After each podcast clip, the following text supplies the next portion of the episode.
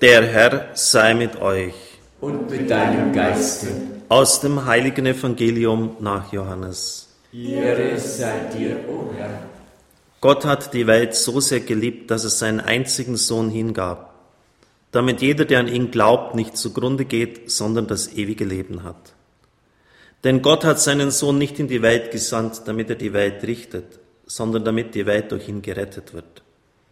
Wer an ihn glaubt, wird nicht gerichtet. Wer nicht glaubt, ist schon gerichtet, weil er an den Namen des einzigen Sohnes Gottes nicht geglaubt hat. Denn mit dem Gericht verhält es sich so. Das Licht kam in die Welt, und die Menschen liebten die Finsternis mehr als das Licht, denn ihre Taten waren böse. Jeder, der Böses tut, hasst das Licht und kommt nicht zum Licht, damit seine Taten nicht aufgedeckt werden. Wer aber die Wahrheit tut, kommt zum Licht, damit offenbar wird, dass seine Taten in Gott vollbracht sind. Evangelium unseres Herrn Jesus Christus. Lob sei dir, Christus. Halleluja.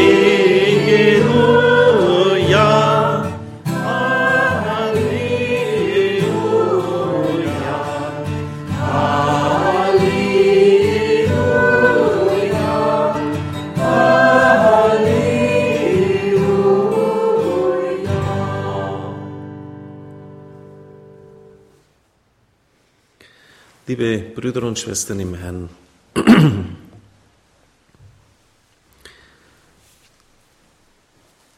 weil ich jetzt erst die liturgischen Texte höre, konnte ich mich natürlich nicht systematisch, wie ich das sonst zu tun pflege, vorbereiten auf das, was ich Ihnen sage.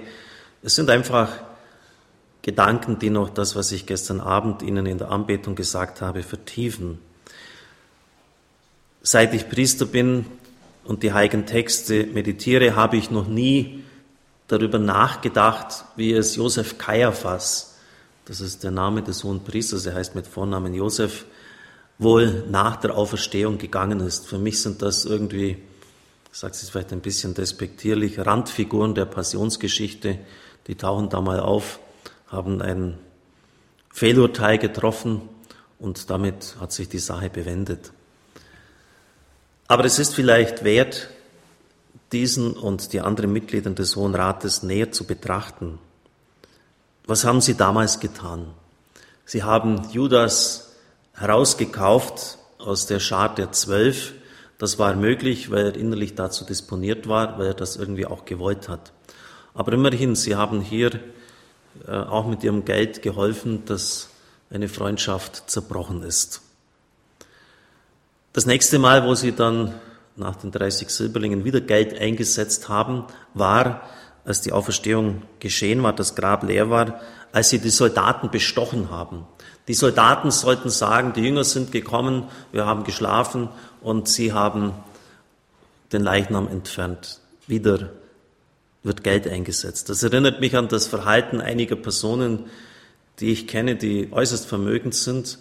Ich denke etwa auch an den Patrick, der Familienname fällt mir jetzt nicht mehr ein, in Medjugorje lebt, der der größte Importeur war für BMW, Mazda und noch ein oder zwei Automarken in Kanada. An einem guten Tag hatte bis zu 50 Neuwagen verkauft. Der schwamm also richtig in Geld. Und der hat vor seiner Bekehrung gesagt, dass er mit Geld alles gemacht hat. Alles.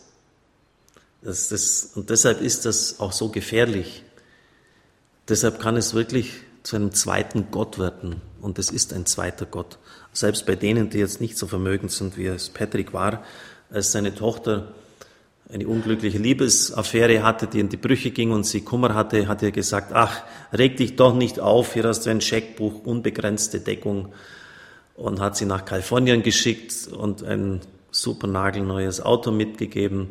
Hol dir doch wieder irgendeinen Freund und das Leben ist schön und weiter geht's. Auch hier alles wird mit Geld gemacht und gerichtet. In der Lesung des heutigen Tages hören wir, dass man es nicht gewagt hat, dann die Apostel mit Gewalt abzuführen, denn man hat sich gefürchtet, vom Volk gesteinigt zu werden.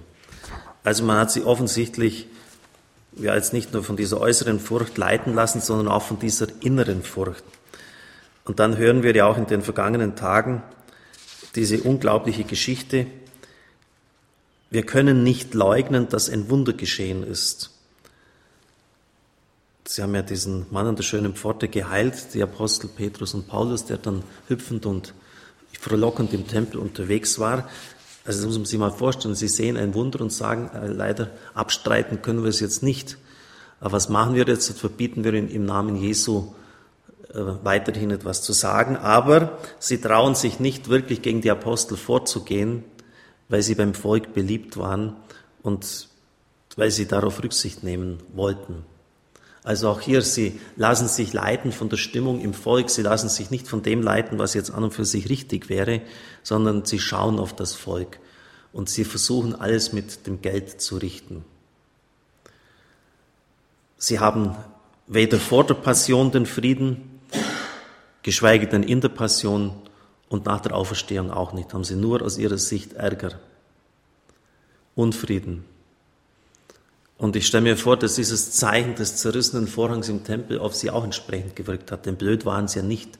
Und das haben sie auch kapiert, dass etwas ganz Außerordentliches hier passiert ist, wenn das Allerheiligste, das bisher durch den Vorhang verhüllt war, aufgerissen wird, wenn dieser Tempel, das Innerste des Tempels jetzt sichtbar wird.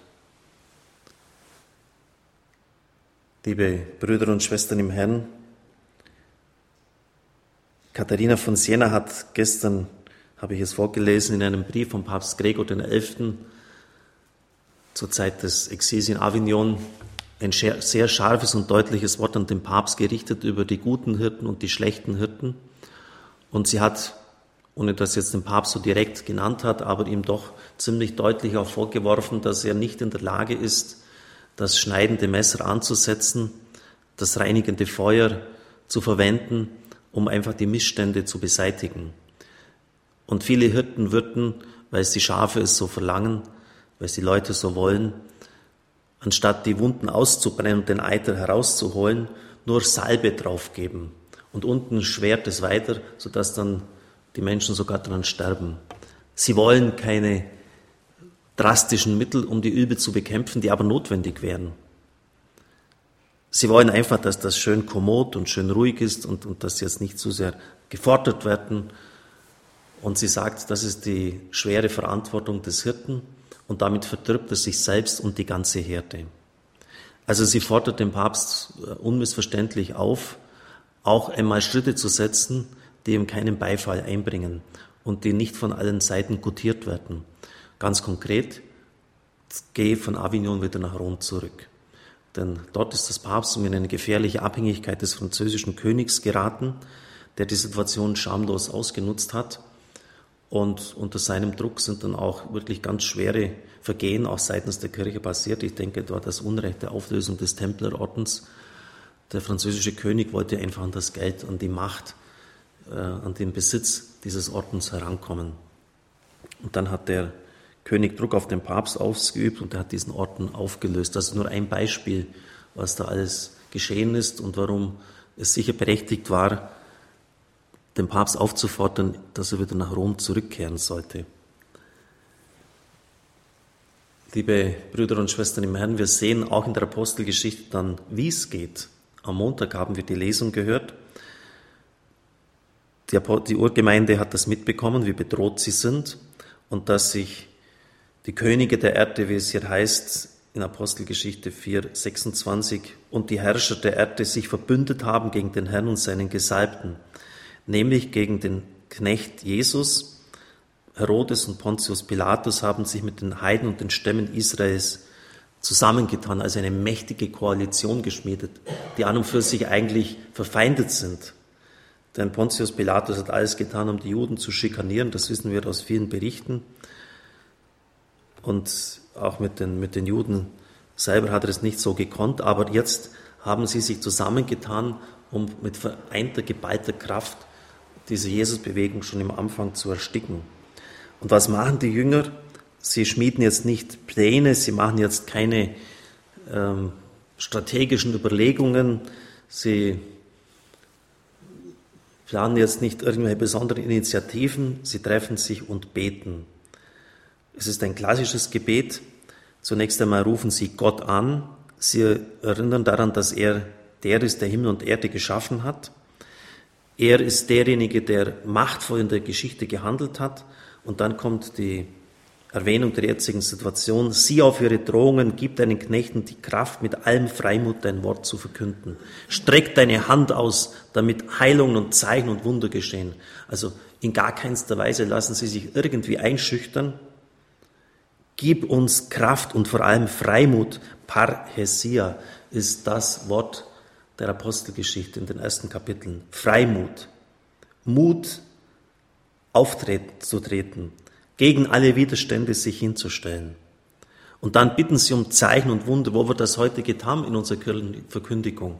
Dass wir den Herrn wirklich bitten, schenk uns Leute, die Heilung und Zeichen und Wunder bewirken, jetzt nicht um Spektakel hervorzurufen, sondern damit die Menschen aufmerksam werden, wer denn wirklich der Herr ist, von dem wirklich das Heil kommen, von dem wirklich das Heil kommt.